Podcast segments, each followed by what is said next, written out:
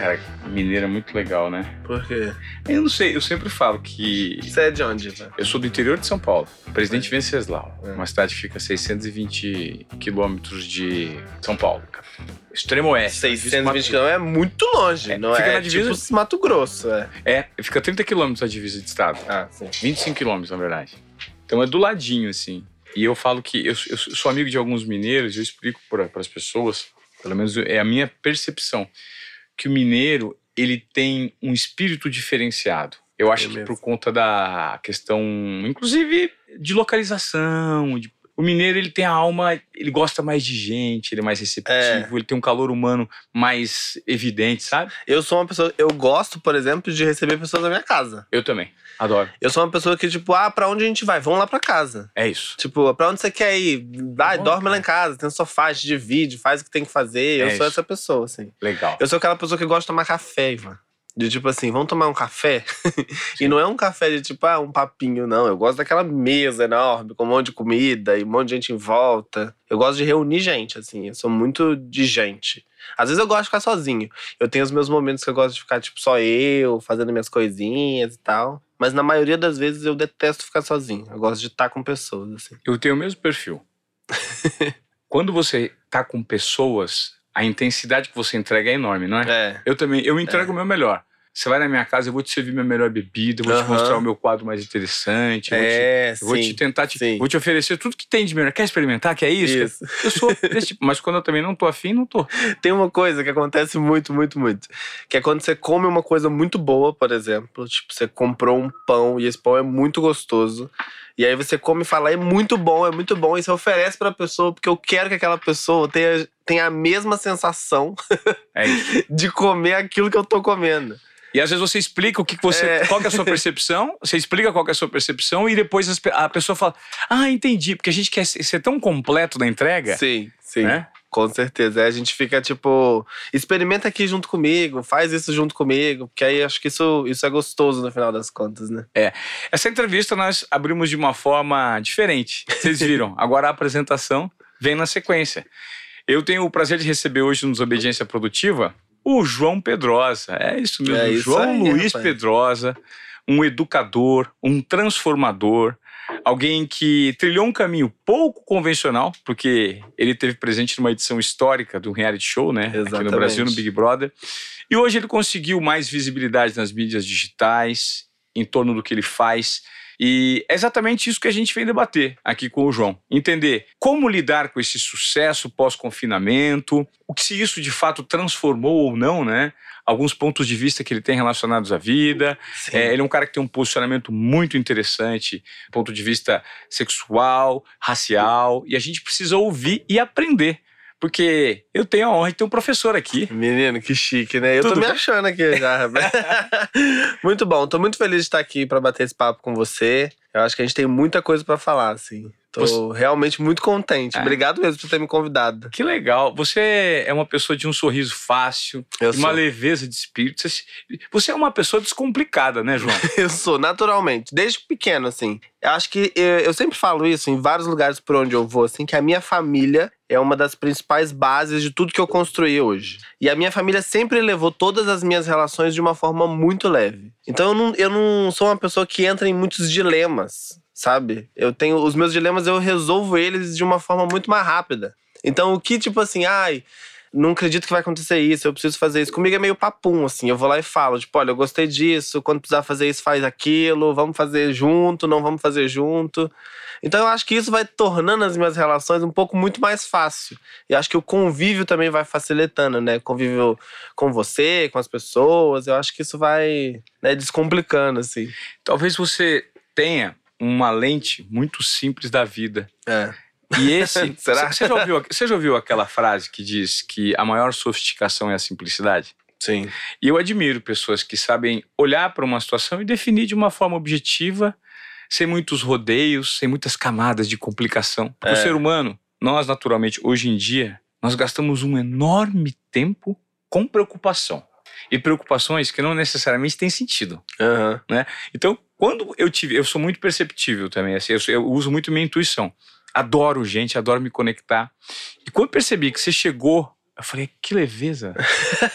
tipo, que cara dado, Que bom, cara. bom, então, que bom. quando você fala sobre descomplicar a própria vida, né? Cara, você hoje tá no foco. Você talvez seja aquela figura que a gente bate o olho e fala assim: hum, sofreu tanto preconceito. É. Esse preconceito que você sofreu, o lidar com isso poderia.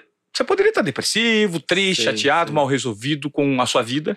E você não está. Falei certo ou errado? É, eu acho que isso é, é a minha experiência. Eu acho que isso é em relação ao João. Eu acho que para a maioria das pessoas essa experiência pode não ser tão, tão legal assim. Eu acho que as pessoas não, nem sempre vão lidar disso com a- da melhor forma. Claro. Até porque é uma forma muito dolorosa. Então é natural de que a gente reaja de uma forma dolorosa também, né?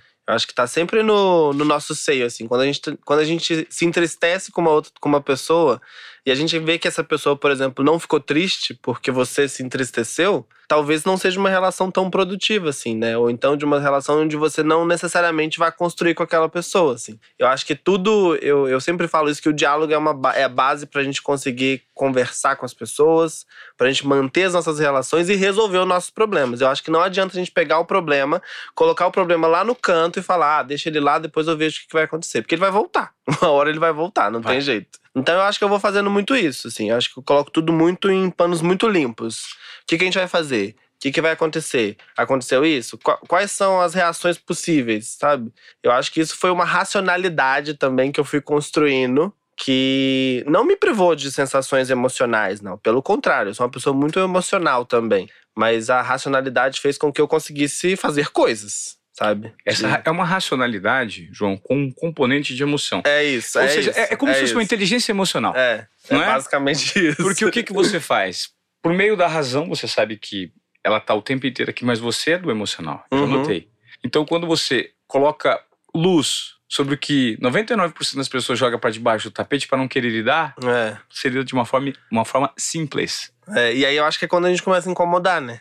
Porque quando Exato. as coisas que estão debaixo do tapete, elas não são vistas. Elas não são vistas. E aí quando você tira aquilo de lá, né, toda a poeira acumulada, e aí essa poeira incomoda, né? Incomoda demais. Tem gente que vai querer limpar ela, mas tem gente que vai querer ver o que que é, né?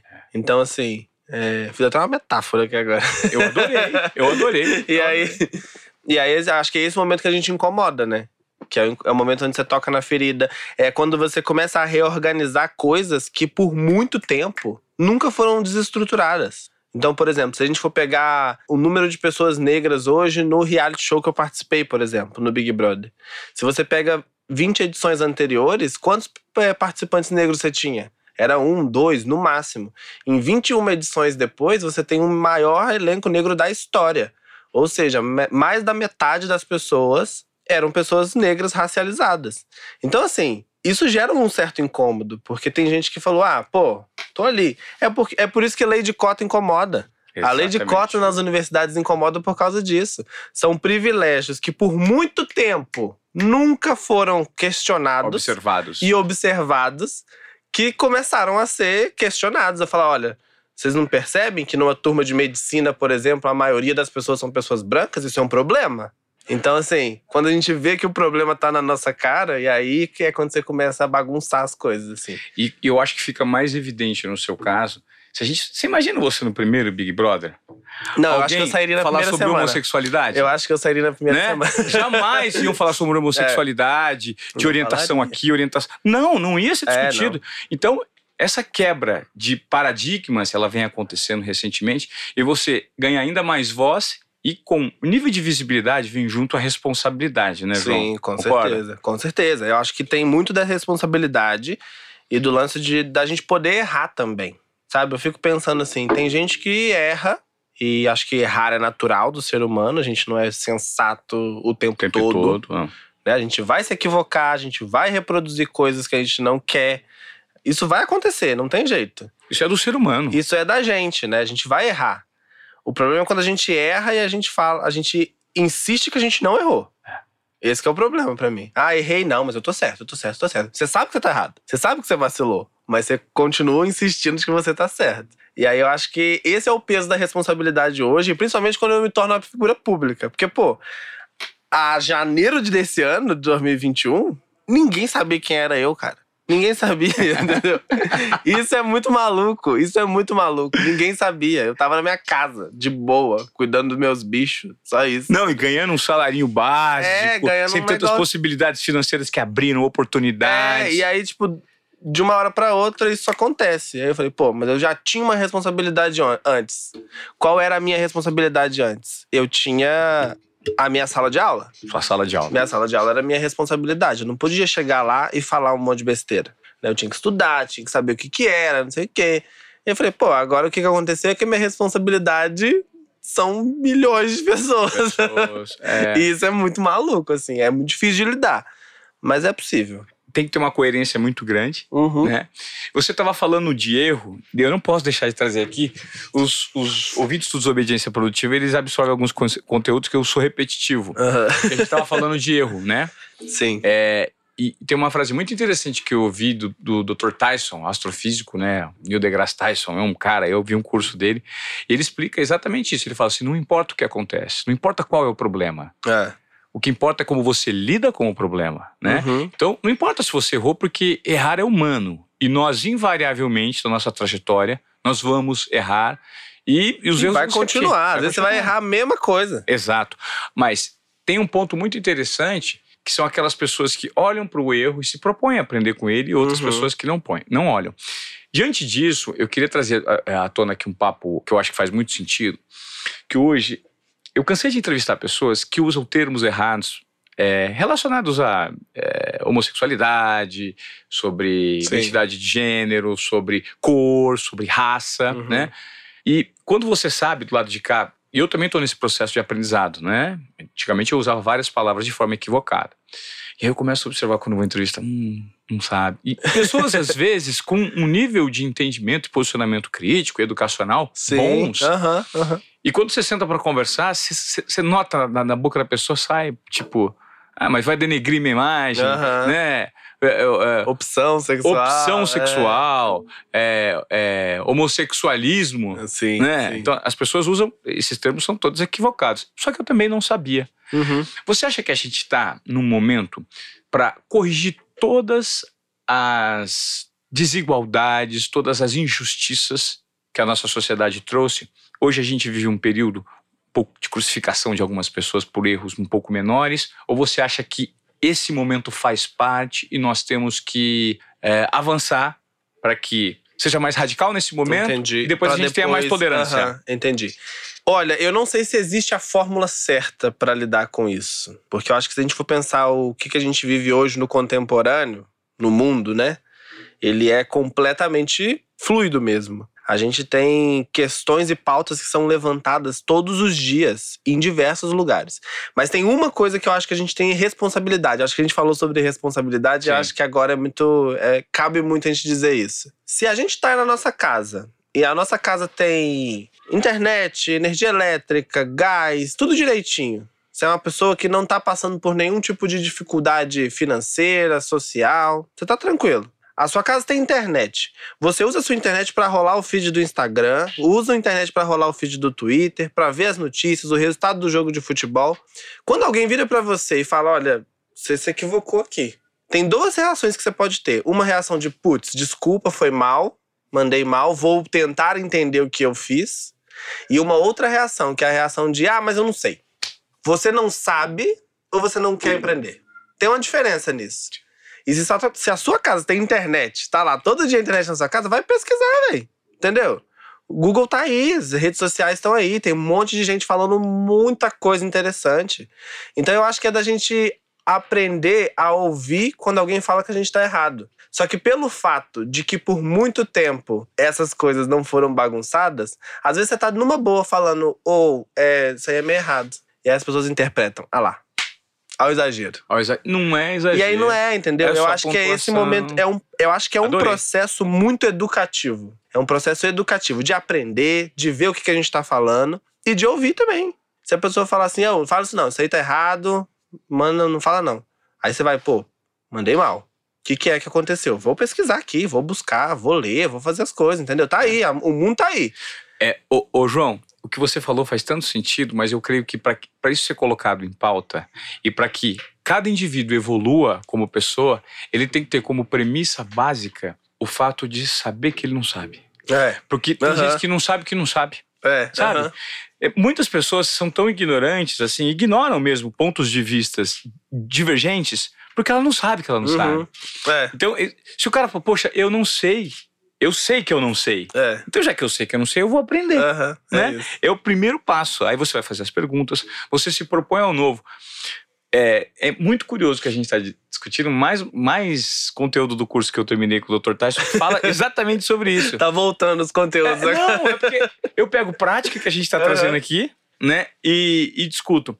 Que é o viés de confirmação, tendência de confirmação que ele chama. Quantos de nós hoje, às vezes, não temos tolerância para montar núcleos de amizade, de relacionamento com pessoas que pensam diferente? É isso. Ah, só É. vou andar com o meu gado. Aham. Aí você anda só com o seu gado, você deixa de aprender. E aí você não sabe o que você não sabe. Exato. É isso. Exato. Eu acho que é esse o caminho. Essas várias lentes, elas são muito importantes. E o Big Brother vem para dar voz para um cara como você, extremamente inteligente, É. interessante, com conteúdo verdadeiro para compartilhar e de valor e que você não teria tido se não fosse. É muito. Quantas pessoas tem na sua na sua É, nunca vão sim, ter luz? sim. É, exato, Né? exato. Eu acho que é, é, é isso, Ivan. Eu acho que voz a gente tem, né? Muita A questão é que a gente tá sendo escutado agora. projeção.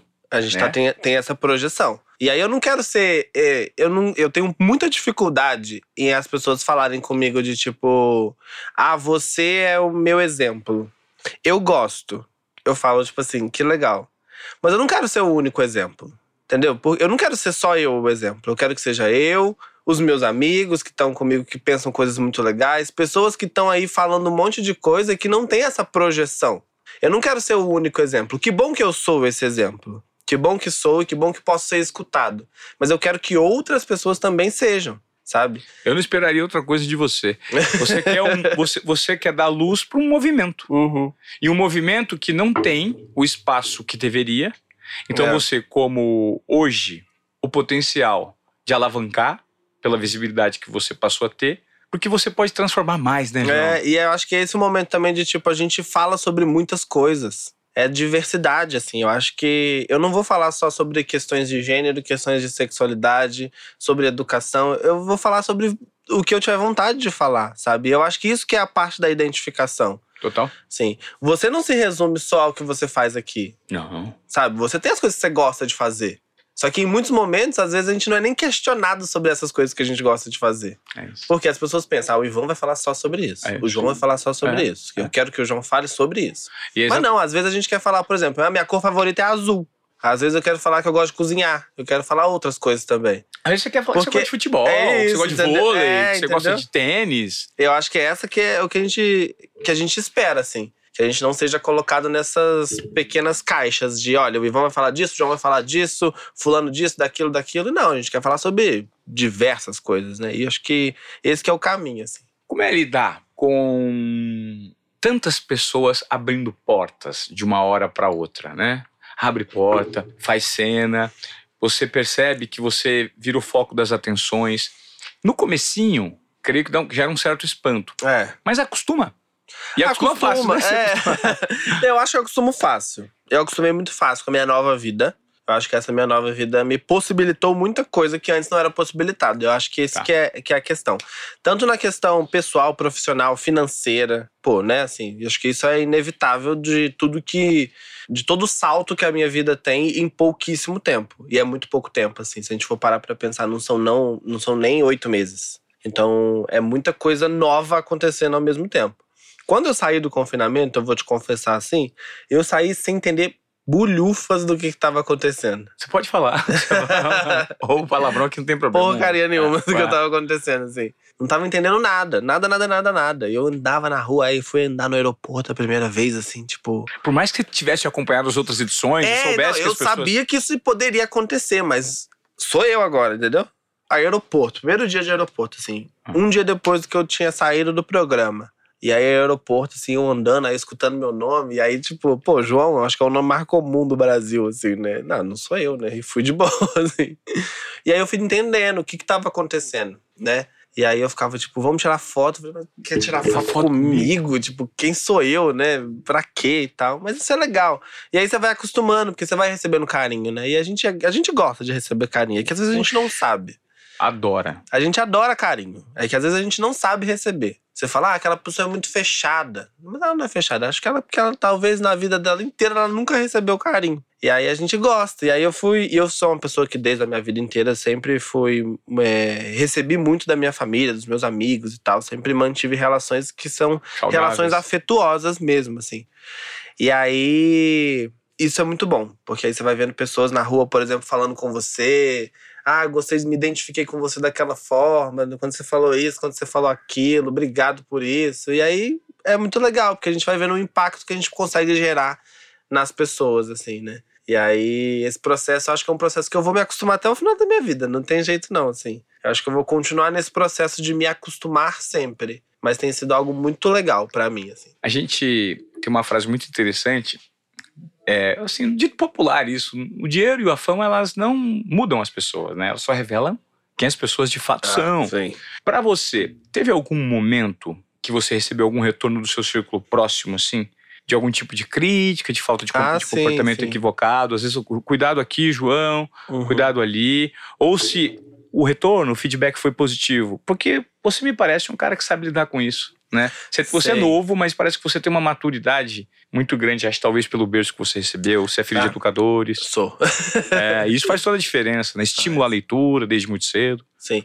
Eu sou uma pessoa muito aberta a escutar coisas, assim. E tem uma única coisa, Ivan, que eu comecei a, a, a fazer na minha vida, isso desde antes do Big Brother. Desde antes do Big Brother, não foi depois do BBB, não. Que foi a possibilidade de eu saber falar não. Às vezes a gente não fala não. A gente sempre fala sim, mas um sim meio. Ah, quantas vezes já não foi no aniversário de alguém que você nem tá afim de ir, Só pra agradar. só pra agradar? Faz um monte. Eu parei de fazer isso na minha vida. Não agora, mas já tem uns três anos, assim. Desde antes mesmo. Eu falei, eu vou fazer coisas que me deixem bem. Nem sei se eu conjuguei o verbo certo. Me deixem. Me deixem bem. Coisas que deixem, né? É, coisas. Que me deixem bem. E eu falei, tá, eu vou fazer isso. Pra isso eu preciso falar não, negar algumas coisas. E aí, às vezes, a gente, a gente não faz isso. A gente fala, ah, eu vou no aniversário lá, vou lá, vai. Quantas vezes eu já não fui num restaurante que eu nem gosto de ir pra ir pra agradar alguém? Amigo, é. É. Não, eu não vou, eu não vou, não tô afim, eu não vou, entendeu?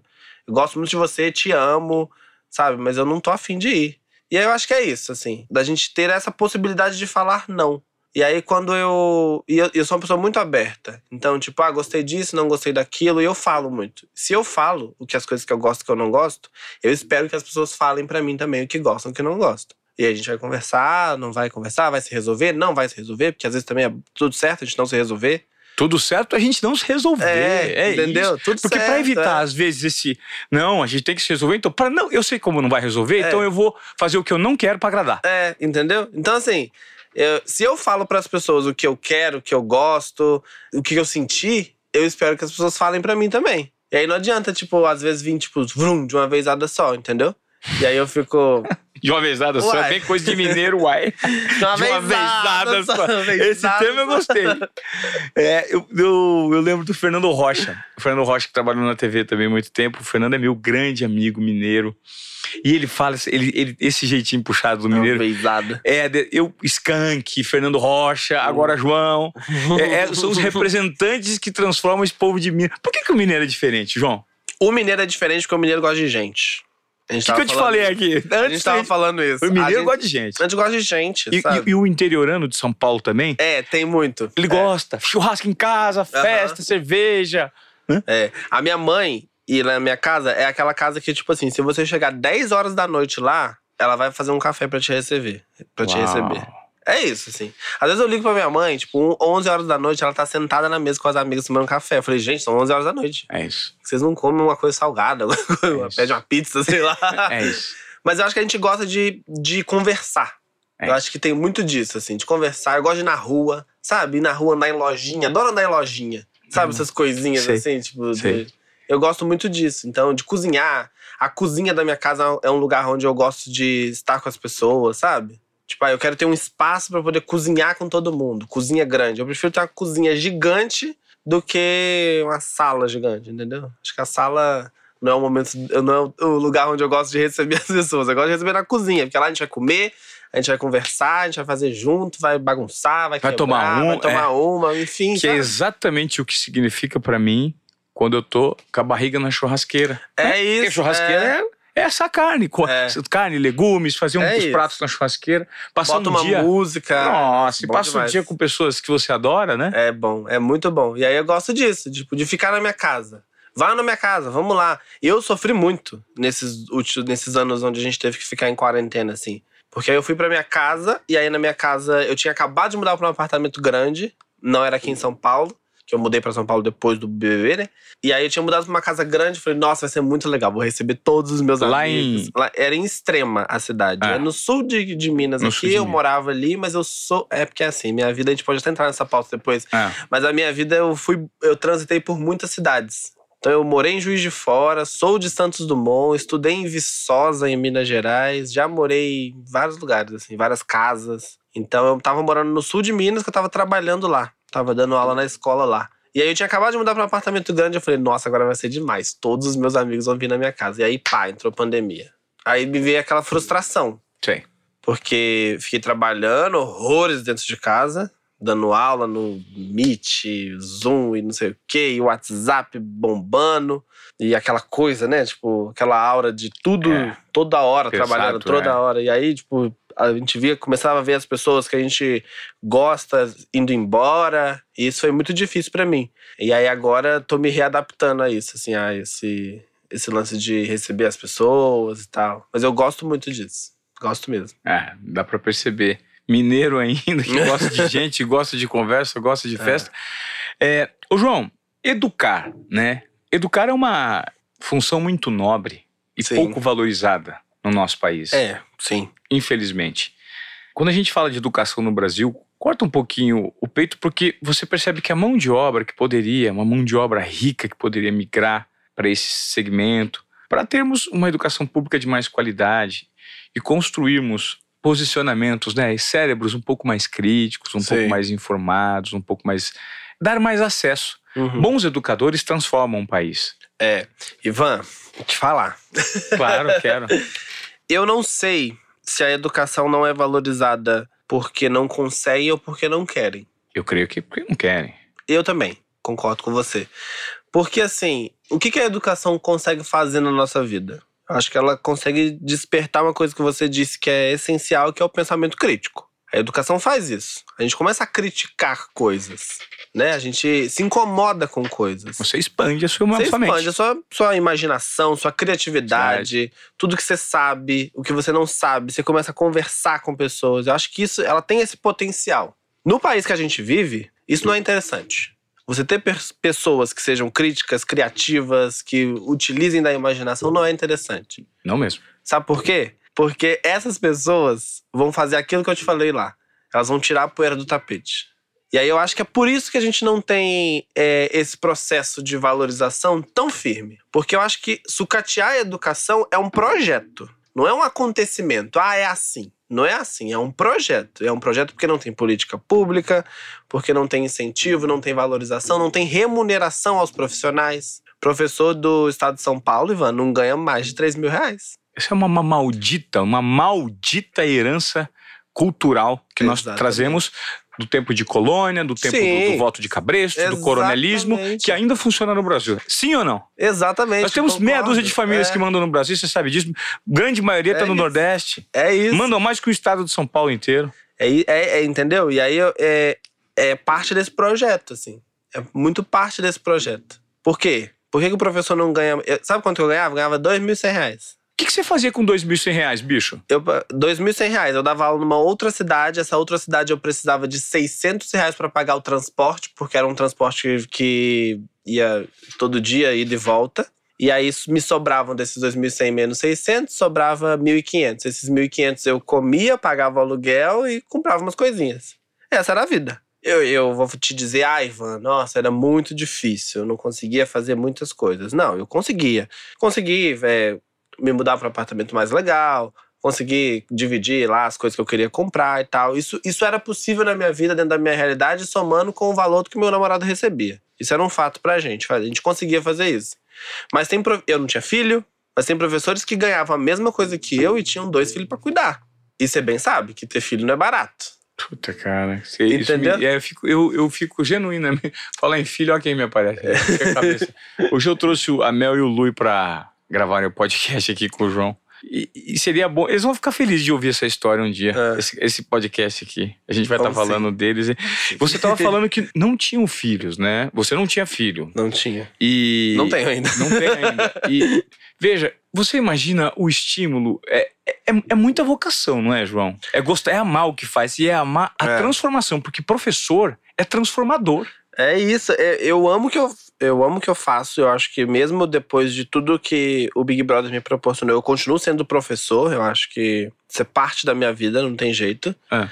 É, eu amo o que eu faço. Eu acho que os meus colegas também amavam o que faziam, que continuam fazendo.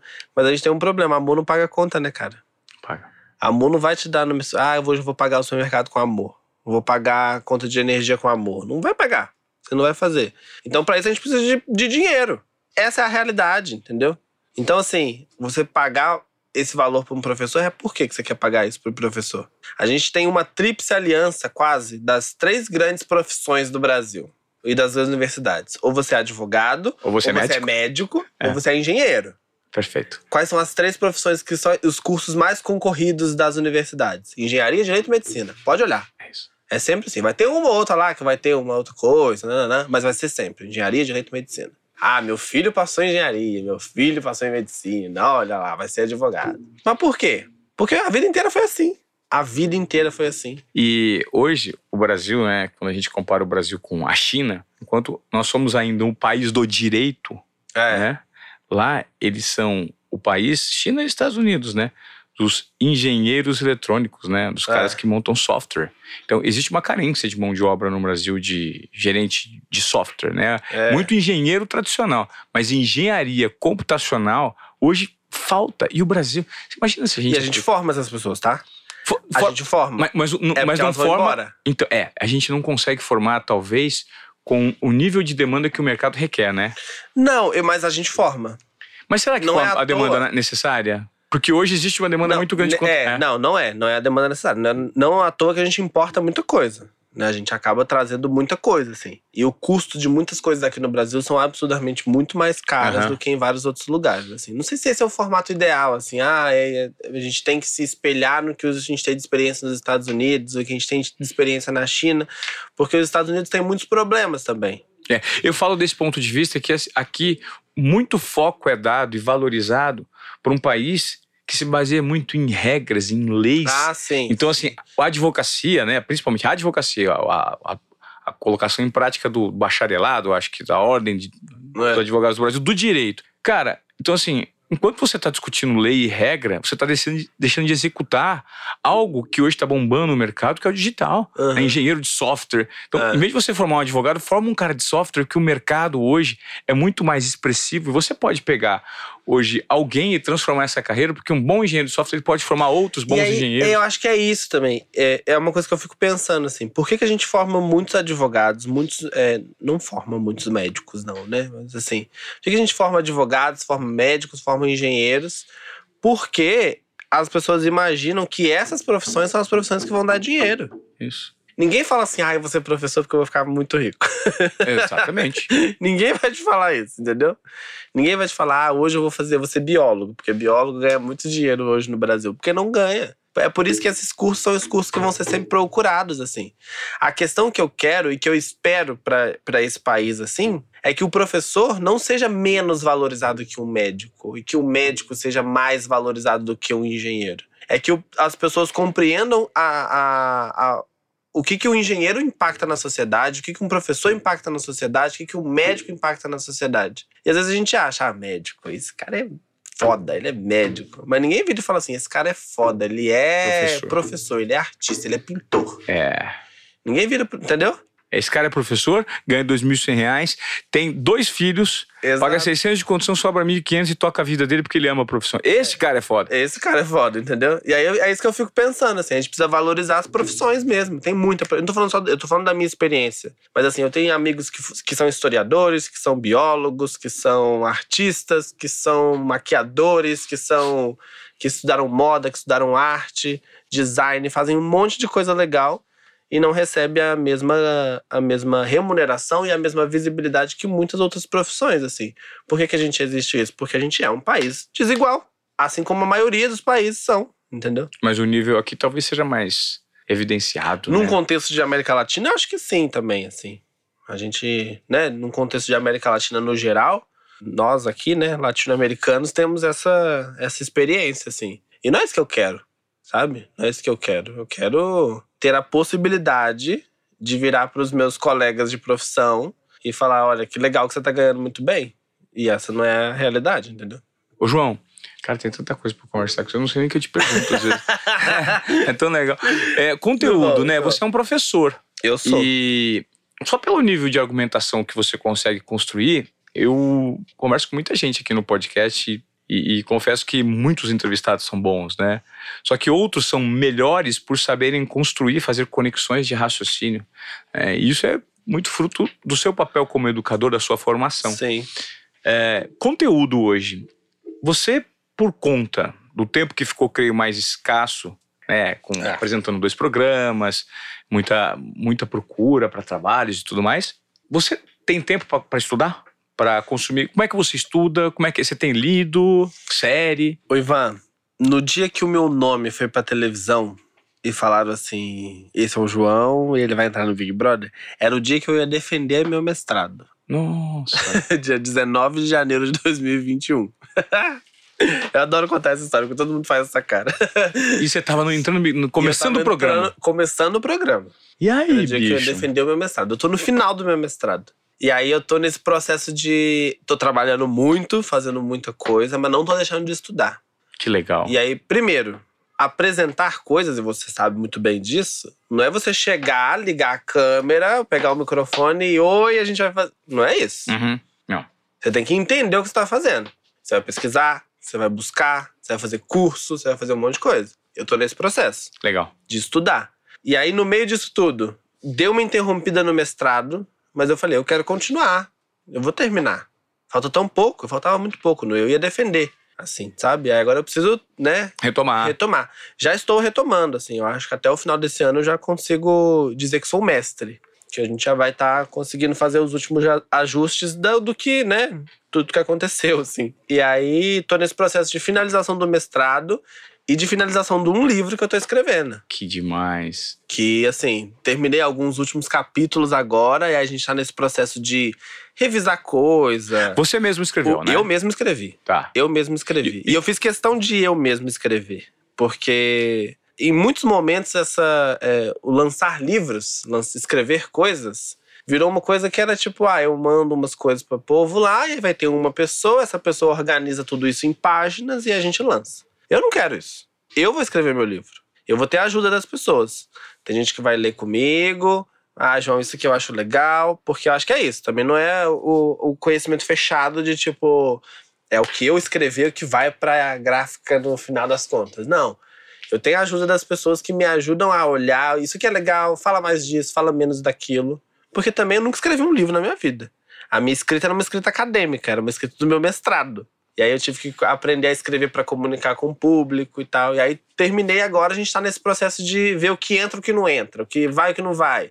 O que, que vira ilustração, o que, que não vira ilustração. Que legal. É um processo demorado, né? E é um processo demorado. Quanto tempo você tá escrevendo?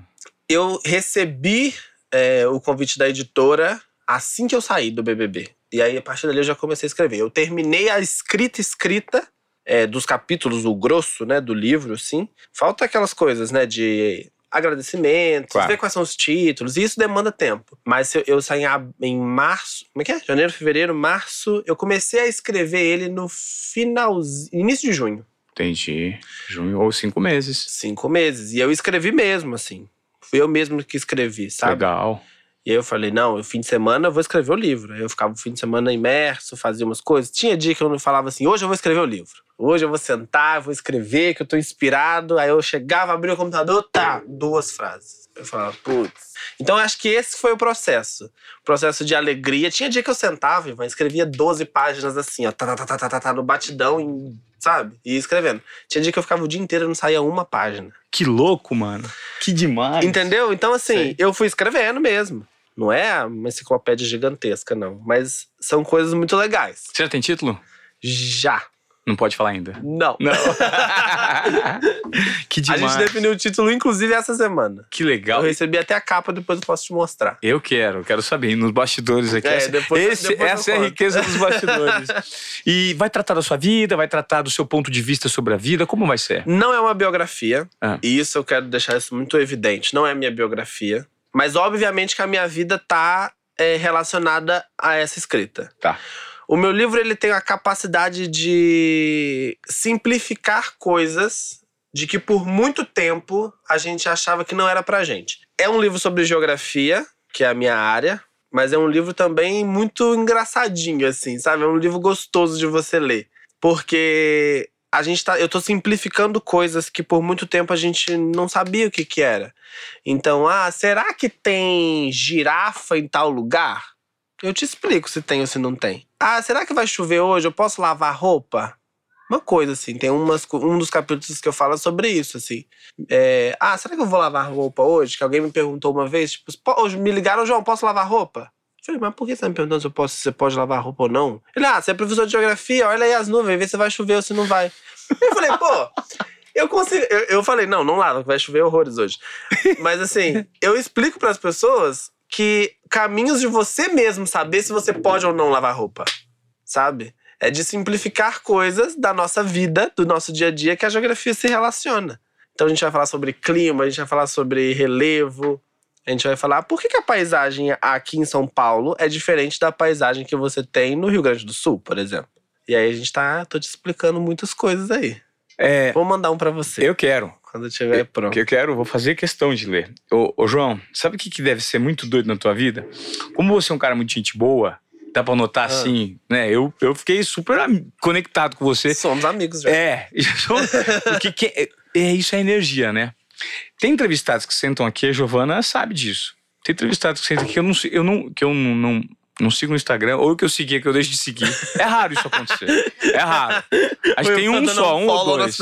É, que, cara, não tem, não gera, eu não me conecto. E o conteúdo, às vezes, não, não é tão ruim, não. não é, bom. divertido, é diver- legal. é, eu faço entrevista, mas às vezes não, não existe uma abertura. E existem entrevistados que senta aqui e fica amigo, né? E você, eu tô te dizendo isso porque eu tô usando o meu, a minha referência. Você é uma pessoa muito dada, mineiro, gente sou mesmo. boa, aberto, humilde. Por isso que eu me ferro às vezes. É, e, às vezes ferra, né? É, acho que sim. Eu acho que o fato da gente esperar o melhor das pessoas, às vezes a gente se ferra muito, ferra. cara. Eu, sou- eu, eu tenho esse mesmo perfil, eu sou muito dado. Minha terapeuta fala, Ivan, você abre demais a sua vida. Nossa, Mas da mesma maneira que isso te ajuda, é, isso te prejudica, isso também te ajuda. Ah. Não deixe de ser Não, espontâneo. é. Porque a espontaneidade, né? O seu, o seu grande trunfo também é a sua grande fraqueza em alguns momentos. Exatamente. Não é mesmo? Exatamente. E aí, usando a referência que eu tive, a percepção da figura, João, pessoa que física, descolada, gente boa. Depois que você saiu da casa, foi tá sendo difícil fazer essa curadoria, essa seleção de amigos, quem que serve, quem não serve. Tem muita gente atrás de Doido você. isso. É, muito Assim- legal. É. Bom, boa pergunta, boa pergunta. É, eu acho que os meus amigos da vida são os amigos que eu vou continuar levando. Cadeira cativa, né? É, e, e, inclusive a Thaís que tá aqui comigo, né, amiga?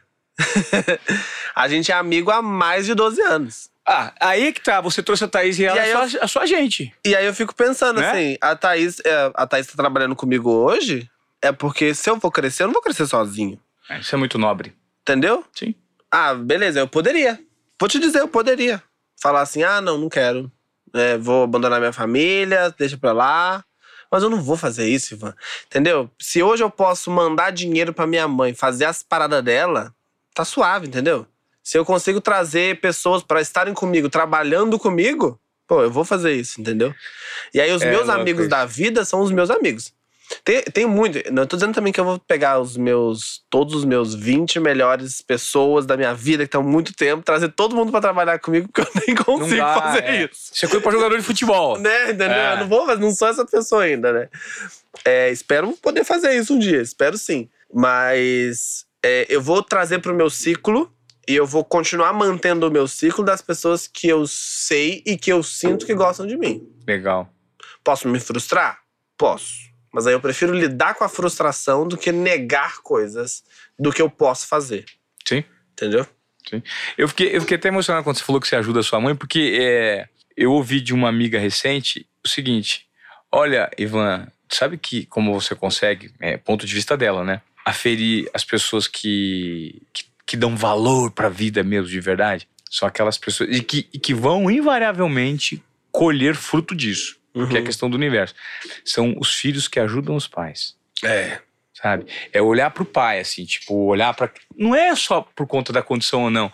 É a retribuição de carinho em relação à, à contribuição do pai, sabe? Sim, eu não tô falando só de dinheiro É, também, eu não. também, é. é. A minha mãe, a minha mãe, ela, eu, assim, ela tem tudo de bom e de melhor que eu puder dar, eu faço questão de inserir a minha mãe, Eu também. porque é uma gratidão muito grande. Sabe? Que eu tenho com ela, específico. Com meu pai eu já não tenho essa gratidão. Eu não tinha. Meu Aham. pai já é falecido, mas eu Sim. não tinha. Pelo contrário, meu pai, ah, meu, se vira, eu não vou. Sim. Sabe? Puta, nunca me ajudou, cara, sabe? É, Aí agora também, né? Assim, Agora né? é, então eu vou dar pra quem me ajudou, É isso. né? E essa nobreza, eu acho que o universo, o universo conspira muito o filho que é, que é grato, o bom filho a casa torna, aquela velha É. história, né? Porque É a gente às vezes esquece. E acho que isso é uma das coisas que eu, que eu mais quis fazer, assim. Falei, pô, saí do Big Brother, ganhei um dinheiro bom, tô ganhando dinheiro, sabe? Não vou dizer, tipo assim, ah, Ivan, tá tudo muito difícil, porque não tá. E que bom, né? Que bom, né? Vamos combinar. Né? Consegui os contratos pra apresentar os programas, tô fazendo bastante coisa, sabe? Isso é muito legal. E aí eu falei, a primeira coisa que eu quero fazer é minha mãe mudar de casa. Minha mãe sempre teve um- uma vontade de falar assim: ah, eu quero morar numa casa onde eu posso ter meus cachorros perto de mim, onde eu consigo fazer as minhas coisas, receber pessoas. Eu falei, ah, então vamos procurar essa casa. E aí minha mãe tem uma coisa que ela sempre vai falar. É, é até engraçado. Eu mando um negócio, um dinheiro pra ela, e ela fala, mas não vai faltar. Você não tá deixando de fazer essas coisas, não. Ela sempre acha que ela tá prejudicando ou que vai fazer falta de alguma Bonitinha, coisa. Bonitinha, né? Mas, assim, com o filho, né? É, entendeu? Eu falei, mãe, relaxa, faz as suas coisas. Aí agora que ela começa, assim, aí ela fala, aí ela, agora ela faz a unha toda semana. aí ela fica. Porque antes ela fazia, mas ela fazia, tipo assim, de 15 em 15, aquela coisa toda, né? Aí agora ela faz a unha toda semana. Ela, ai, é, a moça que faz minha unha veio aqui. Aí, tipo assim, sabe? São coisas muito simples. E o tratamento que muda com ela também, não São muda? coisas muito simples, porque a minha mãe, é, a minha família, a gente sempre teve muita preocupação, que foi a preocupação financeira. A gente sempre deitou no travesseiro, falando assim: Mesmo. dinheiro vai ser um problema. Como que a gente vai fazer isso? Ai, meu Deus, tem que terminar aquilo, tem que terminar a obra de tal lugar, tem que fazer isso, tem que mudar. Nanana. A gente não, nunca tive, teve problema com aluguel, porque meu avô, quando antes de morrer, ele deixou uma casas construídas na, na onde a gente morava. Então a casa que a gente morou sempre foi nossa. Isso já é uma preocupação a menos. Pro assim, né? brasileiro, né? pro brasileiro hoje é uma preocupação a menos. Aí eu falei com minha mãe, ah, minha mãe sempre quis mudar daquela casa, morar numa casa maior e tal. Eu falei, então vamos, vamos fazer isso junto. São coisas muito simples, muito simples, assim, pra mim, na minha realidade hoje. E isso é muito bom. Porque eu consigo fazer isso, sabe? Não é uma coisa. Aí agora ela já tá de boa, já faz a unha toda semana, já compra a decoração. Ah, hoje eu vou mudar a decoração da sala. Ela vai e muda. Ah, que legal. Ela vai fazendo isso. Eu vou pintar essa parede, ela vai e pinta. Antes, pra pintar uma parede, era toda uma programação, assim, Claro. meses e meses pra, poder fazer uma reforma. Aí agora ela fala assim: quero trocar isso. Aí ela consegue, entendeu? É Assim, ela não fica esbanjando também, não, mas é, ela consegue fazer coisas que, infelizmente, o que proporciona a gente fazer isso hoje é o dinheiro. Se a gente for pegar o lazer hoje no Brasil, o É. lazer hoje ele É. está atrelado a dinheiro. É absurdamente caro ter lazer no Brasil. Gente, o ingresso de cinema é 40 reais. O ingresso de cinema é 40 reais. Se você vai quatro vezes por mês, uma vez por semana no cinema, que poderia ser uma, uma, uma, uma, uma, uma diversão tranquila, Tran- 160? 160 já é o preço de uma conta de energia do mês inteiro. Então o lazer hoje ele é atrelado a dinheiro. Infelizmente. Cinema é caro. Ah, vou no museu. Pô, é 10 reais pra entrar. A gente tem pouquíssimas programações gratuitas. Existe? Tem. Mas são poucas. Museu você paga, parque você paga, cinema você paga. Pô, a gente, o que eu quero, e já que a gente tava falando tanto em democratizar coisas, eu também quero que a cultura e o lazer seja democratizado. Cultura e lazer. É direito do povo. É isso, é- entendeu? E nem a internet. Até mesmo a internet não é tão democratizada. A gente vive num país onde tem muita gente que não tem acesso. E isso ficou na minha cara quando eu comecei a dar aula online. Que tinha aluno que eu via, que eu conseguia mandar, abrir a câmera, e tinha aluno que, que não conseguia abrir a câmera porque a internet não suportava, aluno que eu não assistia a aula. Porque a gente pode até pensar, nossa, ensino remoto, dar aula online, deu Não. super certo, mas deu muito errado também, tá? Sim, vai lá, vai lá o filho da, da, da, da moça que é empregada, doméstica, que não tem internet, que tem um celularzinho assim, Tá mequetrefe, entendendo? que não. Hã? Quer um caso? uma família de alunos meus, que a mãe tinha três filhos. Esses três, presta atenção, esses três filhos, os três estudavam na mesma escola. Cada um numa série diferente. Um no segundo ano, pequenininho, outro no quinto ano e um que era meu aluno no oitavo ano. Essa mãe, ela tinha um celular. Quando as aulas começaram a ser remotas, cada disciplina tinha um grupo do WhatsApp. Então, só no oitavo ano, o menino tinha grupo de português, matemática, geografia, história, ciências, educação física, artes e inglês. Oito grupos. Só para o aluno do oitavo ano. Mais oito para o aluno do quinto ano e mais oito para o aluno do segundo ano. Então, ela tinha aí um monte de grupo, perdi as contas, no celular dela. Para um celular. Como que esse menino vai assistir aula? Como que ela vai dar conta? Matou. Não dá. Matou a charada. Não dá Não conta. Não tem jeito. E essa é uma família, tá? Tô falando de uma família. Quantas milhões Quantas de famílias. milhões de famílias aqui não tinham essa realidade? Nem sei como que eu entrei nesse assunto. Mas, assim. Ah, a gente tá falando sobre educação, é, sobre. nem sei como eu entrei nesse assunto. Mas acho que é isso, entendeu? Super. E você tava. você falou desse assunto, você falou do seu livro, a gente tava falando Isso, do isso. seu mestrado. Ah, relacionado à amizade. Muita gente, Isso. muita gente próxima querendo se aproximar. E tem muita gente que tenta forçar uma amizade nesse mundo quando. Tenta, né? as- é, Tenta um pouco, acho que tenta um pouco. eu não tô forçando, não, viu? Eu nem eu, nem eu, nem eu, nem eu. Eu tô falando porque eu, tô, eu, eu tenho curiosidade, porque em alguns Sim, momentos sim. da minha vida também aconteceu isso. As Mas pessoas às vezes é- forçam uma, uma situação. Uma coisa que eu fico, tipo assim, mas assim, não, não.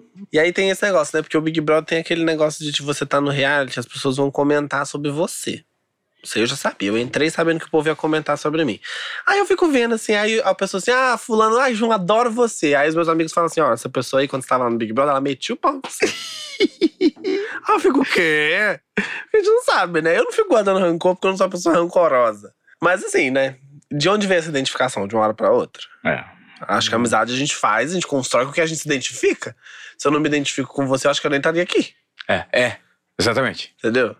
E eu acho que mais. Talvez até você estivesse aqui. Porque Mas eu ia estar uma- te respondendo, tipo, aham. Aham, é, não ia é, ter. é. É, aquela coisa mesmo. Pô. Você tava, eu, eu quero voltar no assunto anterior que a gente estava tratando, que você falou que você. A, a transformação que aconteceu né, na tua vida foi muito relacionada a acesso. E o acesso você tá compartilhando com a tua mãe, Isso, bonitinha, isso. faz a unha toda semana. A- a- agora, para você, João, é muito bom ter dinheiro para fazer. Não tudo o que o dinheiro pode comprar, porque isso aí é muito relativo. Mas para ter dinheiro para fazer o que você quer, foi muito gostoso Pra esse comportamento. É isso. Dinheiro pra eu conseguir fazer as coisas, pra eu conseguir mudar pra uma casa legal, pra eu conseguir é, trazer meus amigos pra trabalhar comigo. Dinheiro pra eu conseguir fazer com que eu, eu consiga ter um momento onde eu vou viajar, onde eu vou comer uma coisa legal, sabe? Eu tenho o dinheiro me proporcionou preocupações que antes eu não tinha, mas ele também me privou de muitas outras preocupações, sabe? Poxa, essa frase eu gostei, ó. O dinheiro me proporcionou provocações que eu não tinha, me gerou provoca é, preocupações que eu não tinha e me privou de outras preocupações. É isso. Que Eu interessante. acho que é basicamente É. isso. E saber lidar com isso né, é o É. grande segredo, porque você pode perder a mão muito facilmente. Né? Muito facilmente, mas eu sou muito controlado. Financeiramente, eu sou uma pessoa muito controlada. Eu sou aquela pessoa que tem planilha pra tudo que compra. É mesmo, João? Tenho planilha pra tudo que eu compro. Eu sei exatamente quanto vai vir a fatura do meu cartão de crédito. E você sabe quanto sobrou no mês, você sabe o que. que- Eu sei tudo, tudo, tudo, tudo, tudo. Sempre foi assim? Sempre fui, sempre fui. E aí não é, não é porque, tipo, agora não tenho a preocupação de como eu vou pagar tal conta Que eu vou deixar de que eu controlar. vou deixar de controlar meu dinheiro, entendeu?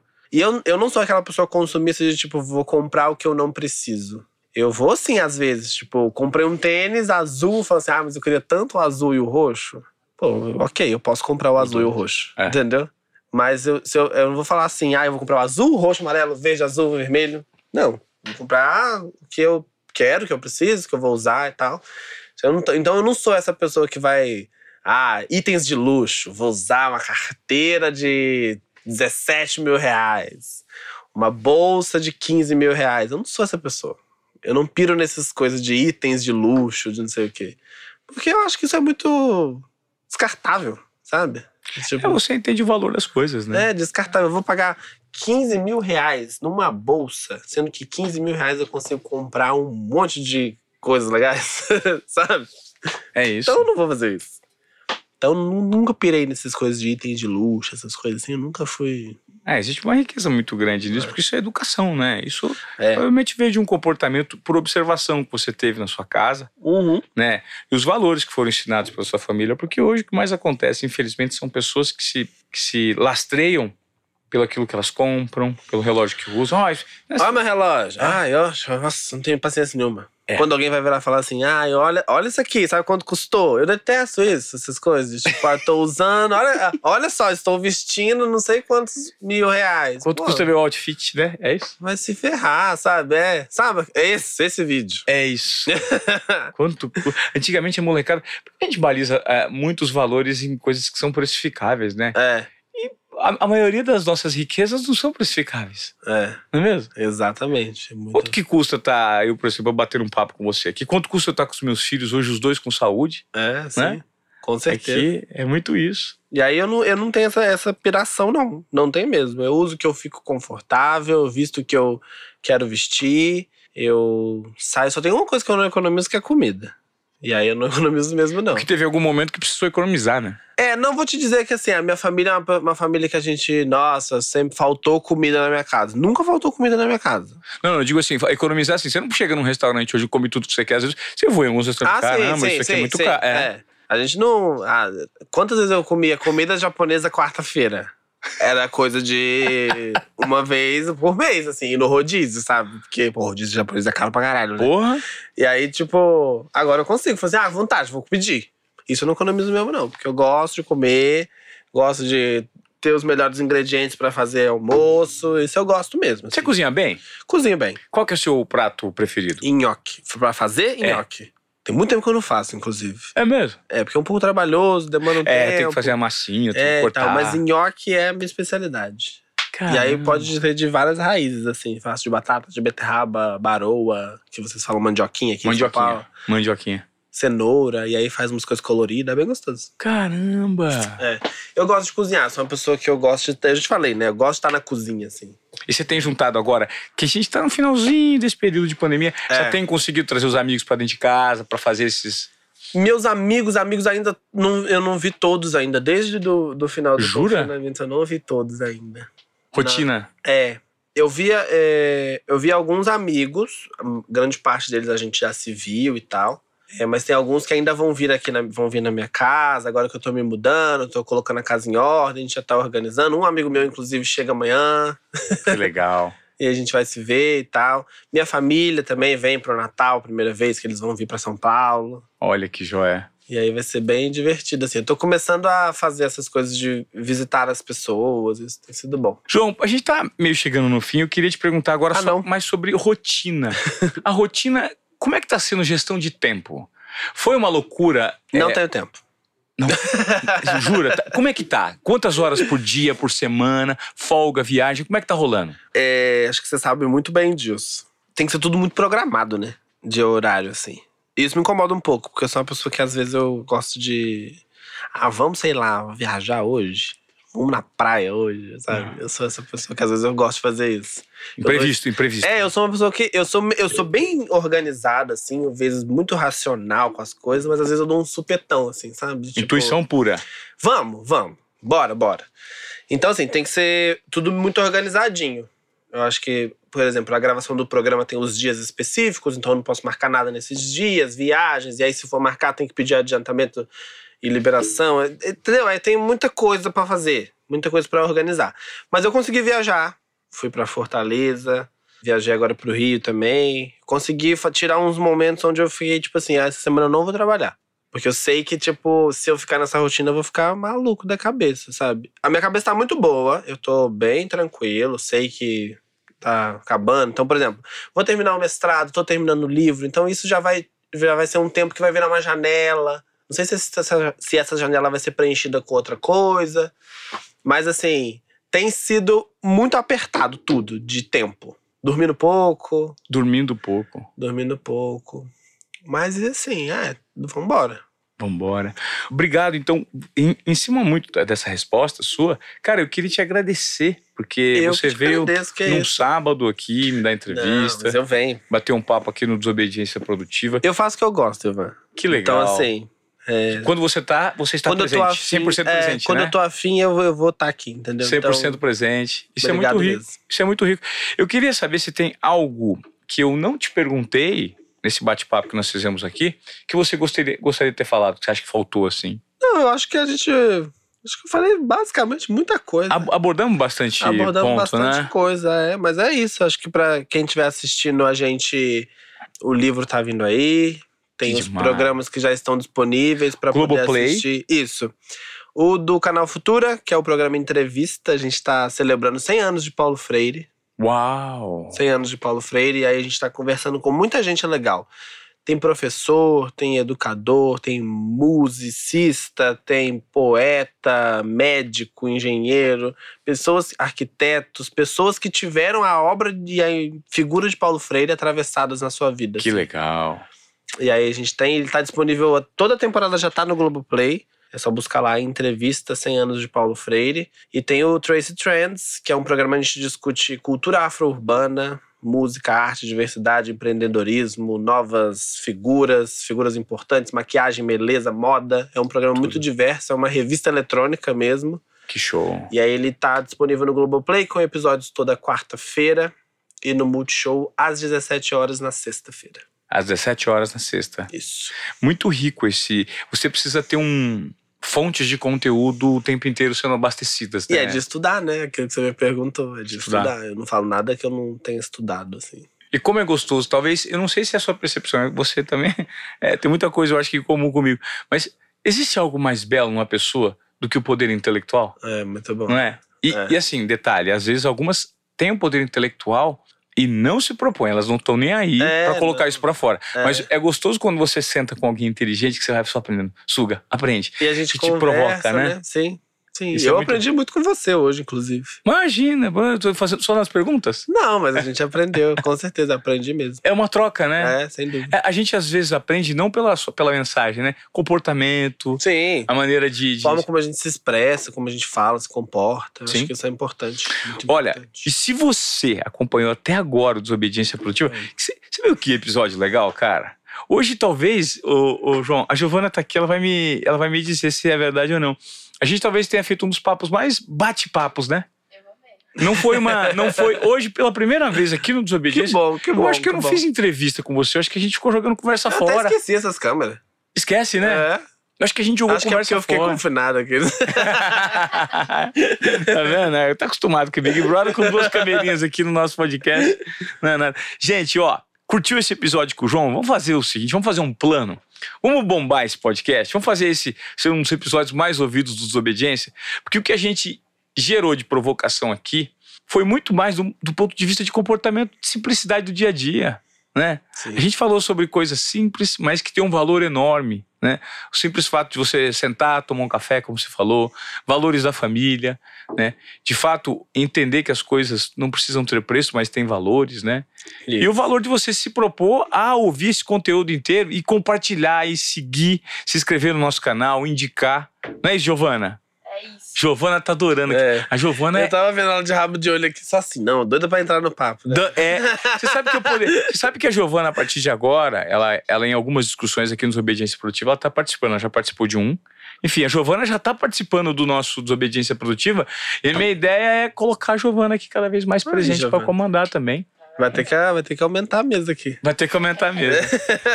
Então, João, cara, olha, não tem como te agradecer pelo seu tempo. Eu acho que hoje você até. Você sabe que eu já tava meio baqueadinho? E aí, É. depois que esse papo que eu tive com você aqui, eu já tô numa outra energia. Porque pessoas precisam de pessoas, né? E às vezes é uma energia que, você, que, que vem de um lugar que você nem sabe onde vem, Nossa, total. né? Total. Às vezes eu tô muito mal também. Eu tô tipo, ai, que saco. E aí a gente conversa, a gente senta lá em casa, me dá uma. É isso. Uma levantada. é, né? isso é bom. Bater papo é bom. Obrigado, tá? Eu que te agradeço. Obrigado mesmo. Tamo junto. Coração. Até o próximo episódio de Desobediência Produtiva. Tchau, gente.